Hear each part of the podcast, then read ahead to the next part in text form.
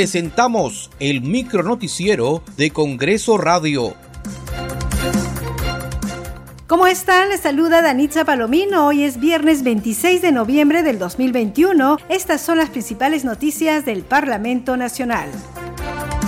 El Pleno del Congreso aprobó los proyectos de la Ley de Presupuesto, de Endeudamiento y de Equilibrio Financiero del Sector Público para el año fiscal 2022.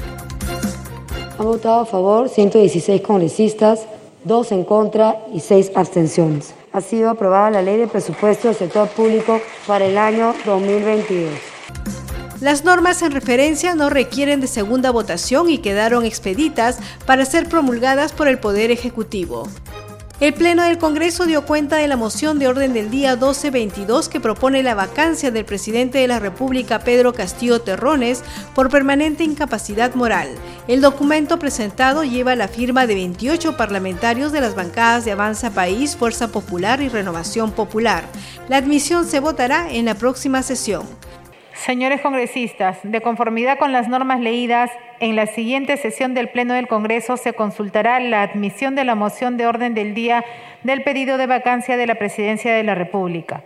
Igualmente, en cumplimiento de las normas citadas, la Presidencia comunica que el pedido de vacancia ha sido puesto en conocimiento del Presidente de la República. El martes 7 de diciembre, el ministro de Educación, Carlos Gallardo, concurrirá al Pleno del Congreso de la República para que explique las presuntas irregularidades ocurridas en la aplicación de la Prueba Única Nacional de la Evaluación Docente 2021.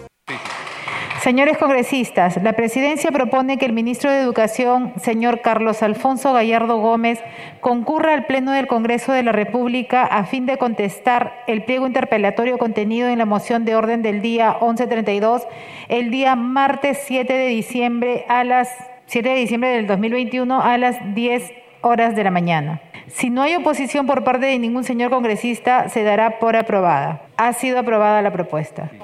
El ministro de Transportes y Comunicaciones, Juan Francisco Silva Villegas, respondió ante el Pleno del Congreso las 41 preguntas que integran el pliego interpelatorio respecto a posibles irregularidades en su sector.